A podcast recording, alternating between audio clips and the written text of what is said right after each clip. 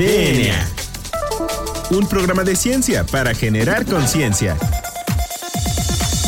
Con sus científicos favoritos, J.C. Gómez y Nadia Rivero. DNA. Bienvenidos a una emisión más de este su programa favorito de divulgación de la ciencia, DNA. Soy Nadia Rivero y me acompaña como en todos los jueves Juan Carlos Gómez Berján. Juan Carlos, muy buenas tardes. ¿Cómo te encuentras en un jueves más de nueva normalidad? Pues bien, Nadia, muy feliz porque el día de hoy tenemos un programa eh, muy especial. Sobre todo que, bueno, a nosotros nos, este, nos parece todavía más especial porque tenemos un invitado que está de lujo, no solo porque nos dediquemos nosotros al tema, sino porque aparte pues es un eh, líder de opinión eh, en el tema. Entonces, ¿por qué no lo presentas, Nadia? Claro que sí, Juan Carlos. Pues el día de hoy tenemos al famosísimo doctor José Alberto Ávila Funes, quien es médico cirujano egresado por la UNAM en Medicina Interna y Geriatría por el Instituto Nacional en Ciencias Médicas y Nutrición Salvador Subirán. También cabe destacar que es maestro en Ciencias con mención honorífica y eh, por la Universidad de Sherbrooke en Canadá y también es doctor en ciencias con mención en epidemiología y salud pública por la Universidad de Bordeaux en Francia. Es profesor de geriatría en y posgrado y sus líneas de investigación son la fragilidad del adulto mayor y el deterioro de la función cognitiva. Eh, es investigador asociado en el equipo de CEPIA que a ver si nos platica un poquito más el doctor ahorita que ya estemos en la este, entrevista y también es miembro del Sistema Nacional de Investigadores y de la Academia Nacional de Medicina en México. Actualmente se desempeña como jefe del Servicio de Geriatría del Instituto Nacional de Ciencias Médicas y Nutrición, Salvador Subirán, del cual, del cual también nos va a platicar más adelante. Entonces, doctora Ávila Funes, muy buenas tardes. Muchas gracias por aceptar nuestra invitación a la entrevista. ¿Cómo se encuentra? Muy bien, muchísimas gracias a ustedes por la invitación y pues muy bien y gracias Nadia, Juan Carlos por la, eh, el interés en los temas de las personas mayores. Claro que sí, pues eh, de hecho, este, bueno, eh, nos, nos, da mucho interés su trayectoria, no solo porque nos dediquemos al área, sino porque pues es un líder de opinión en, en la parte de envejecimiento y geriatría. Entonces, doctor, ahorita se habla mucho, no y más nosotros que estamos dentro del tema, hemos escuchado que habla mucho de la década del envejecimiento. Pero para el público en general que nos escucha, que no sabe nada de esto, ¿qué significa esto de la década del envejecimiento? Y hoy escuchábamos a alguien de la OMS que decía es que estamos entrando a la década del envejecimiento. ¿Qué significa eso? Pues el número de personas mayores aumenta en el mundo, ustedes lo ven en la calle, en todos lados, y pues esto es debido a, la mejoría pues en eh, la esperanza de vida de nuestra población. Sin embargo, vivir más no significa necesariamente tener una mejor condición de salud, sino al contrario, el vivir más implica una mayor probabilidad de tener enfermedades, discapacidad y entre otros muchos problemas. Eh, recientemente entramos precisamente el 1 de octubre, el Día Internacional de la Persona Mayor, a esto que se ha llamado la década del envejecimiento saludable. Y este, pues este exhorto que viene desde las Naciones Unidas propone una colaboración mundial que encabezada por la Organización Mundial de la Salud, pues que trabajará para mejorar la vida de los adultos, de las personas mayores, pues, sus familias, las comunidades en las que viven. Y esto viene arrastrándose ya desde hace un buen, bueno, no hace mucho, en 2016, la Asamblea Mundial de la Salud en la ONU, pues, casi 200 países aprobaron esta estrategia y plan de acción mundial sobre envejecimiento y salud y que proponía que del 16 al 2020 más o menos se estableciera evidencia, estrategias y demás para que a partir del año 2020 al 2030 se pudieran ejercer pues acciones que tenían como propósito el mejorar las condiciones de las personas mayores. Entonces esta estrategia incluye eh, pues incluye la pues una visión y objetivos específicos de un plan que se tendrá que desarrollar en los próximos 10 años y que está basado en la evidencia y que pretende pues mejorar o promover, perdón, como su nombre lo dice, un envejecimiento pues, saludable. Y este término eh, no significa simplemente, significa simplemente pues como el proceso de desarrollo y mantenimiento pues de la capacidad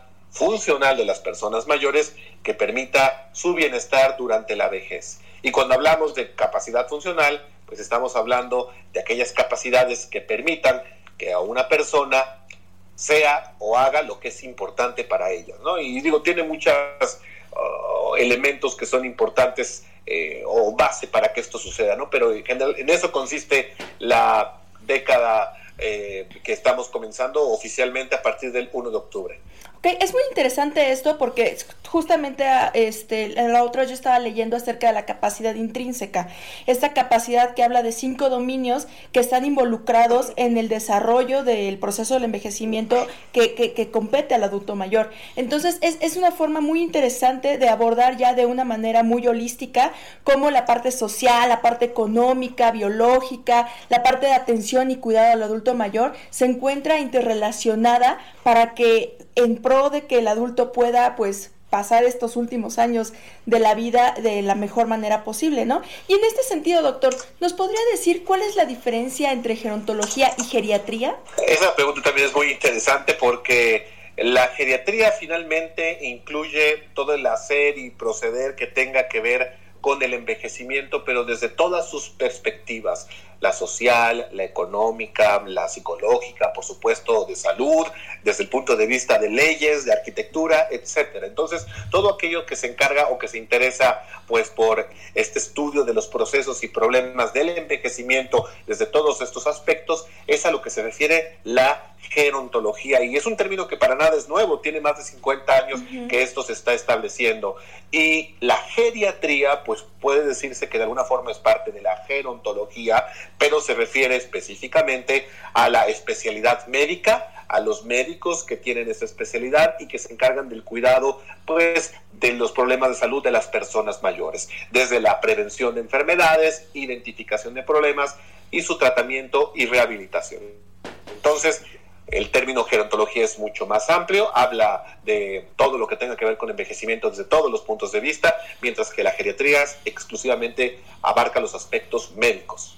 Doctor, y en ese sentido, eh, eh, bueno, se, va desarrollando cada vez más y vemos que cada vez se van abriendo, eh, como usted dice, no, no recientemente, sino bueno, como de unos 10 años para atrás, se van abriendo más departamentos, más institutos de envejecimiento. Entonces, ¿usted cómo ve esta, la investigación eh, en envejecimiento, tanto en geriatría como en gerontología, en los próximos años, tanto en México como en general en el mundo? Sí, definitivamente nuestro país está eh, aún muy joven, podríamos decir, en, esta, en el desarrollo de investigación de este campo.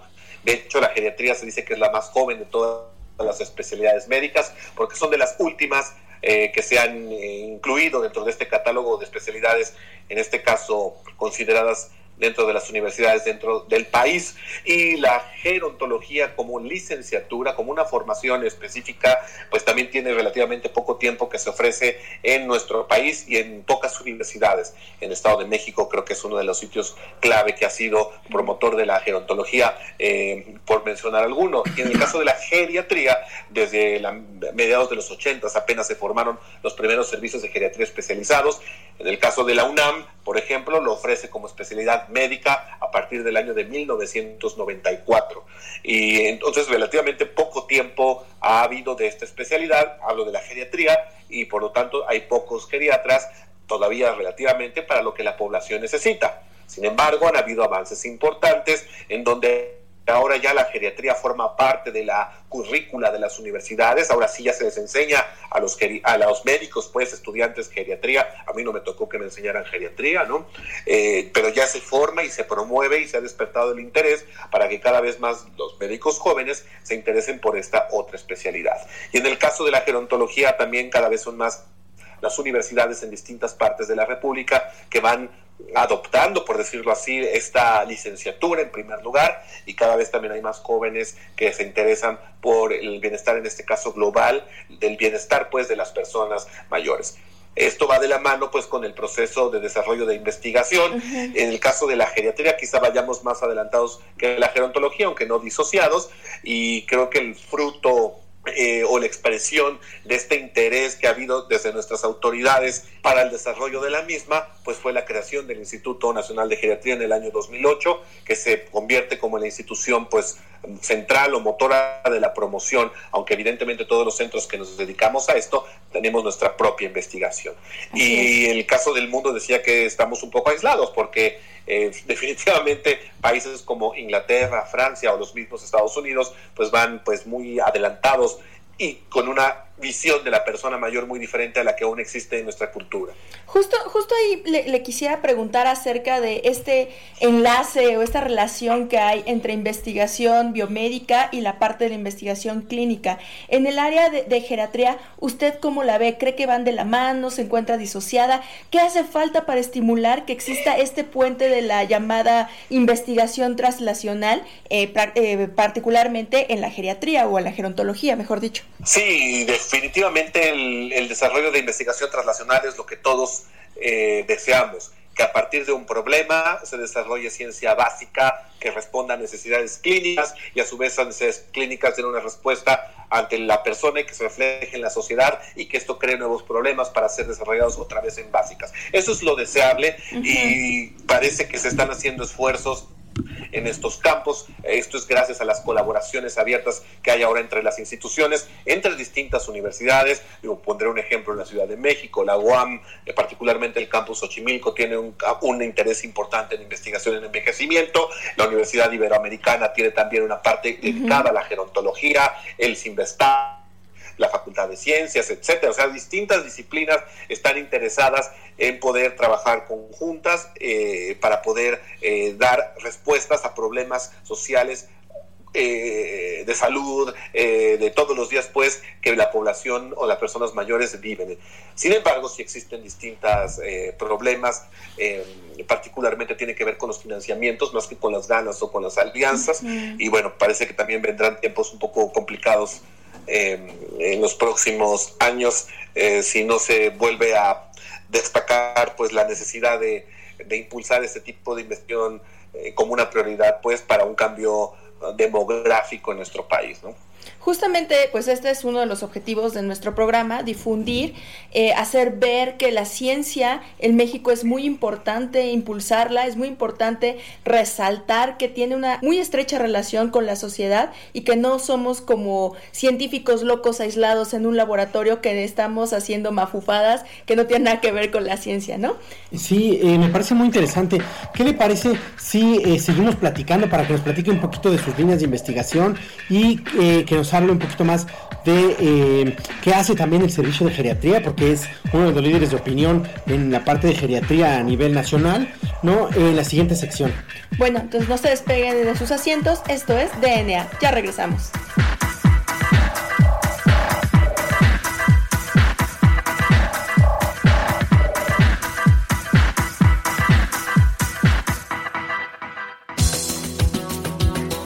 Volvemos en menos de lo que tus genes se traducen a proteínas.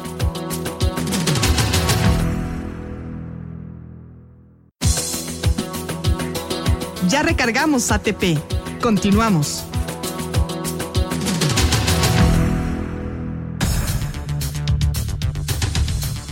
Bueno, pues ya regresamos. Recuerden que estamos hablando con el doctor Ávila Funes, uno de los líderes de opinión en geriatría y uno de los investigadores más relevantes en el campo. Entonces, eh, doctor, eh, ¿por qué no nos platica cuáles son sus líneas de investigación eh, dentro de su campo? Bueno, en el instituto yo mm, acabo de cumplir un poco más de 20 años de estar aquí y bueno, se ha dado tiempo para poder enfocarme en, algún tema en particular y desde que regresé de mi entrenamiento en el exterior, que usted hizo el favor de mencionar, he centrado mi atención en en la descripción, la comprensión y ver qué rol tiene que ver en la salud un problema pues que parece ser exclusivo de la geriatría que se llama fragilidad. Eh, hablamos mucho de las personas mayores frágiles, a veces es un, es un término que no se entiende muy bien, pero eh, el, desarrollar qué existe, qué lo determina, cómo, qué consecuencias tiene sobre la salud, eso es a lo que yo, en lo que yo he trabajado, particularmente sobre la función cognitiva, que es otra de las funciones que más se deterioran también con el envejecimiento y recientemente, gracias a ciertas colaboraciones que tenemos, estamos viendo qué pasa con esta fragilidad en las personas mayores, pero que viven con VIH, mm. sabiendo de que estas personas cada vez viven más y ahora ya no solo acarrean los problemas derivados de esta de esta infección, pues, eh, sino también ahora los liga extras que se les agregan por desarrollar enfermedades crónicas y por problemas desarrollados por el envejecimiento mismo. Entonces, esta visión ah, eh, de fragilidad en distintas modalidades es en lo que yo trabajo desde hace un rato. Oiga, qué interesante, porque justo, pues ahorita estamos viendo como que esta era donde se empieza a asociar el envejecimiento con infecciones este tipo viral como la COVID-19, creo que va a ser un área muy interesante que va a necesitar pues que se aborde de diferentes este puntos de vista para poder entender ahora pues todavía un poquito más de por sí ya es complejo el envejecimiento, ahora metiéndole estos este factores de enfermedades infecciosas, pues a ver cómo cómo cómo vamos a envejecer en un futuro. Sí, sí, perdón, perdón. No, no, eh, lo, que iba a hacer la pregunta es, para el auditorio que no, no sabe nada del tema, ¿qué es eso de fragilidad, doctor? Pues eso es lo que quería decir. Cuando hablamos de fragilidad en geriatría, de alguna manera simple de entenderlo, estamos hablando de una, no es una enfermedad, es una condición, es un estado que la persona mayor puede desarrollar por mil cosas y que la característica es que esta persona es sumamente vulnerable, podríamos decir así, a situaciones que le pueden ocurrir en la vida.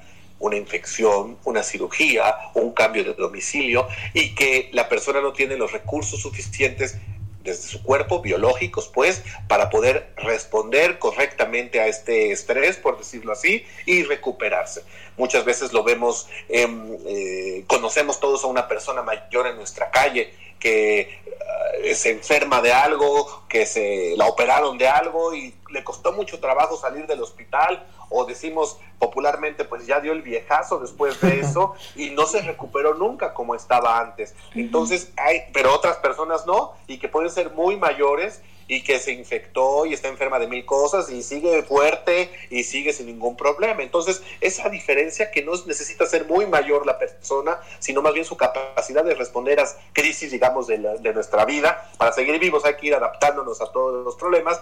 Es ese estado que nos lleva o que nos impulsa a, estar, a no recuperarnos y después a desarrollar complicaciones y morir incluso prematuramente, es a lo que se llama fragilidad. Y en esta época lo hemos estado impulsando mucho porque el identificar a personas frágiles, que como dije hace un momento, no implica que son las más mayores, es un buen marcador, un buen elemento para toma de decisiones difíciles y saber a qué personas mayores sí ofrecerles ciertos tratamientos o apoyarla de ciertas maneras y a qué otras personas no. Esta pandemia de COVID ha sido un ejemplo claro en donde en muchos países del mundo la gente ha sido víctima de lo que llamamos edadismo o viejismo, una discriminación por edad, que porque creen que ya es mayor no es candidata a ser eh, tratada de manera igual que alguien que es más joven y afectada por el mismo problema.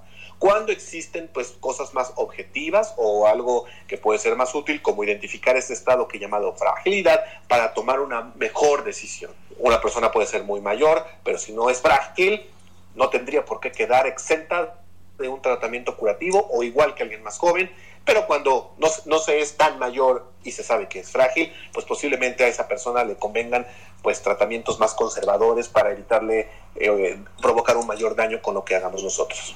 Ok, pues doctor ha tocado muchos puntos que son muy interesantes. Por esto, por eso, eh, esto que menciona de no hay que asociar la edad con el envejecimiento. O sea, eso es algo muy interesante porque muchas veces los geriatras les cuesta trabajo esta transición de la idea de que envejecer no propiamente está ligada a la edad cronológica, sino que puede responder a procesos biológicos que están acelerando el proceso de envejecimiento. Entonces, eso, eso creo que es algo muy interesante y es un punto muy importante en el cual tenemos que hacer mucho énfasis en la investigación biomédica para saber pues cuáles son estos procesos biológicos que son como la driving force, la fuerza motora que nos lleva al envejecimiento, pues digamos, acelerado y que al todo el desarrollo de enfermedades crónicas degenerativas. Y esta es la razón del por qué promover efectivamente un envejecimiento saludable. Usted habló hace un momento de un concepto que también es relativamente nuevo y de gran crecimiento, que es esto de la capacidad intrínseca, es decir, saber cómo durante el transcurso de nuestra vida, desde, eh, dicen algunos, desde la concepción, pues, pero la niñez, la adultez y demás, cómo nutrir, cómo hacer reservas de alguna manera para que cuando lleguemos al tope de estas, estas nos sirvan para enfrentar los problemas. Digo, de grosso modo, eso es lo que se refiere, los convergen pues todos los elementos que constituyen la llamada capacidad intrínseca que nos servirá para poder ser envejecer de manera correcta, pues, y, e independiente, o en una palabra, saludable, ¿no? Doctor, y hablando ya eh, precisamente de eh, la institución en la que está usted, que es una de las más, este, yo diría que, bueno, es la joya de la corona dentro de las instituciones de salud, no solo porque hace una investigación increíble, tiene muy buenos este, investigadores, ¿no? Y hay que sentirse muy orgulloso del Instituto de Ciencias Médicas y Nutrición. ¿Cuáles son las funciones que usted desempeña en el servicio de geriatría particularmente y en general, qué hace el servicio de geriatría del Instituto de, Nutrición? Nuestro servicio cumplió hace ya 30 años que se fundó eh, yo estoy a la cabeza de este servicio hace ya 11 y si bien ha habido una historia que se está creando y, pretendemos contribuir al desarrollo del conocimiento dentro del área eh, a nivel nacional, pues aún seguimos siendo pues un servicio pues discreto o modesto dentro de la estructura del instituto. Eh, por lo tanto, las actividades nuestras se centran en los tres ejes que rigen el trabajo institucional, la docencia, entonces eh, enseñamos a personas en posgrado y en pregrado, además en posgrado incluyendo gente en maestrías y doctorados, la asistencia que es el eje principal y que todos nos dedicamos pues a ver enfermos y la investigación, por supuesto, que es el tercer eje, que es el que también estamos desarrollando. Nuestra actividad aún se encuentra concentrada pues a las personas que son usuarias del instituto, o sea que eh, como saben en nutrición se ven enfermos con problemas de salud complejos. Esa es, el, digamos, la razón de ser de la institución, que de ciertas especialidades pero cuando estas ya se van haciendo mayores y demás, es donde nosotros solemos participar. ¿no? Entonces, nuestra actividad asistencial se centra en la atención médica de las personas que están en la institución y que han envejecido o que ingresan ya mayores por ciertos problemas médicos complejos que son vistos aquí y por supuesto promoción de la enseñanza y la investigación con nuestro staff de médicos, varios de ellos investigadores, varios de ellos miembros del Sistema Nacional investigadores, varios de ellos miembros de la Academia Nacional de Medicina, entonces pretendemos nosotros promover la enseñanza e, insisto, investigación de punta, pues nuestra intención pues dentro de esta área. Oiga, pues es muy interesante. Y bueno, lamentablemente una vez más se nos acaba el tiempo de este, esta entrevista, doctor, pero no nos queremos este, despedir, sino antes preguntarles cuáles son sus este, medios de contacto, sus redes sociales, correo electrónico o Twitter, para poder este, seguir su trabajo y también este, conocer un poquito más acerca de este servicio de geriatría. Nosotros tenemos muchas actividades que no solo están dirigidas al personal de salud, sino también a la comunidad. Eh, eventos gratuitos, eh, material eh, de lectura, hemos grabado videos, muchas cosas que puede la gente acceder.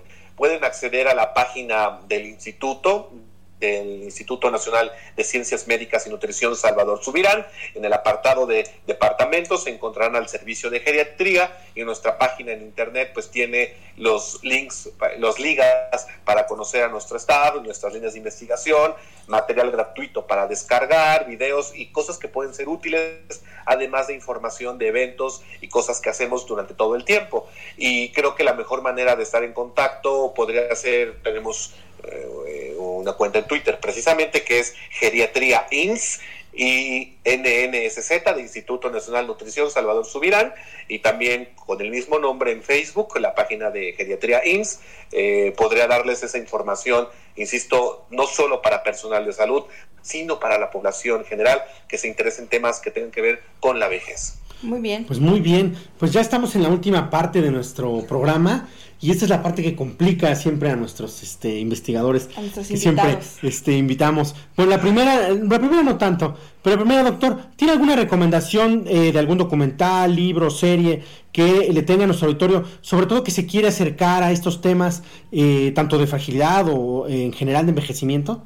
Sí, el, digo, el tema es tan amplio o con problemas que preocupan tanto a la población como es el desarrollo de de problemas de memoria, ¿no? El, eh, que está muy ligado al envejecimiento, el cáncer también es un problema ligado al paso del tiempo. Bueno, entonces digo, son múltiples los temas en los que pueden consultar. Yo les sugeriría que eh, en la, en la página del hospital tenemos títulos directos que creo que pueden ser más fáciles para no, no, dar nombres así al, al, pues así al azar, para que puedan consultar. este, creo que el punto aquí también importante es que estamos trabajando nosotros con los medios impresos, visuales, en redes sociales, para cambiar esta visión de la persona mayor ante la cultura global, ante la población general, porque aún sigue percibiéndose a la persona mayor como, como algo eh, que son infantiles, que eh, tienen enfermedades, o sea, la vejez sigue promoviéndose como algo indeseable. Y este tipo de, de, cultura, de, percepción es la que debemos de trabajar, ¿no? En la televisión aún vemos series en donde el olvidarse las cosas es cuestión de risa de la familia y, o que está mayor y es hombre, pues es normal que sea enojón y esté deprimido, cosas así son, es que son sin, sin considerar que pueden ser problemas de salud importantes que pueden tener un tratamiento y puede mejorarse. Entonces digo, este rollo que he hecho pues es precisamente para que estamos trabajando en el cambio de la percepción de la persona en todos los medios y que dentro de lo que promovemos en la institución pues podrán encontrar eh, literatura o referencias a cosas que pueden cambiar también nuestro, nuestro esquema. ¿no? Bueno, y nuestra última pregunta, que ahora sí es la que pone en, aprietos a nuestros invitados, ¿cuál es su canción favorita, doctor? Pues estuve pensando en eso seriamente y voy a a, decir una muy de mis tiempos más de, de música de la radio ochentera y quizá la de Englishman en New York de Sting puede ser una buena opción. Pues ya terminó este, lamentablemente el tiempo de nuestra entrevista con el doctor José Alberto Ávila Funes. Fue un placer tenerlo en nuestro este, programa. Muchas gracias, doctor. No, a usted, Nadia, Juan Carlos, muchísimas gracias por su interés y esperamos que pues, la información vertida sea útil para quienes escuchen y precisamente para generar más conciencia en este programa de ciencia. Claro que sí, y esperamos verlo nuevamente en nuestros micrófonos.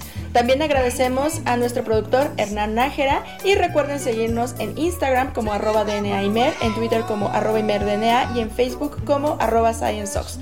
No olviden usar el hashtag Hablemos de Ciencia y si es ciencia no es despilfarro para contactarnos. Soy la doctora Nadia Rivera. soy el doctor Juan Carlos Gómez. Y esto fue DNA. Hasta la próxima. DNA la materia no se crea ni se destruye, solo se transforma. Nos vemos en el próximo programa de DNA, un programa de ciencia para generar conciencia.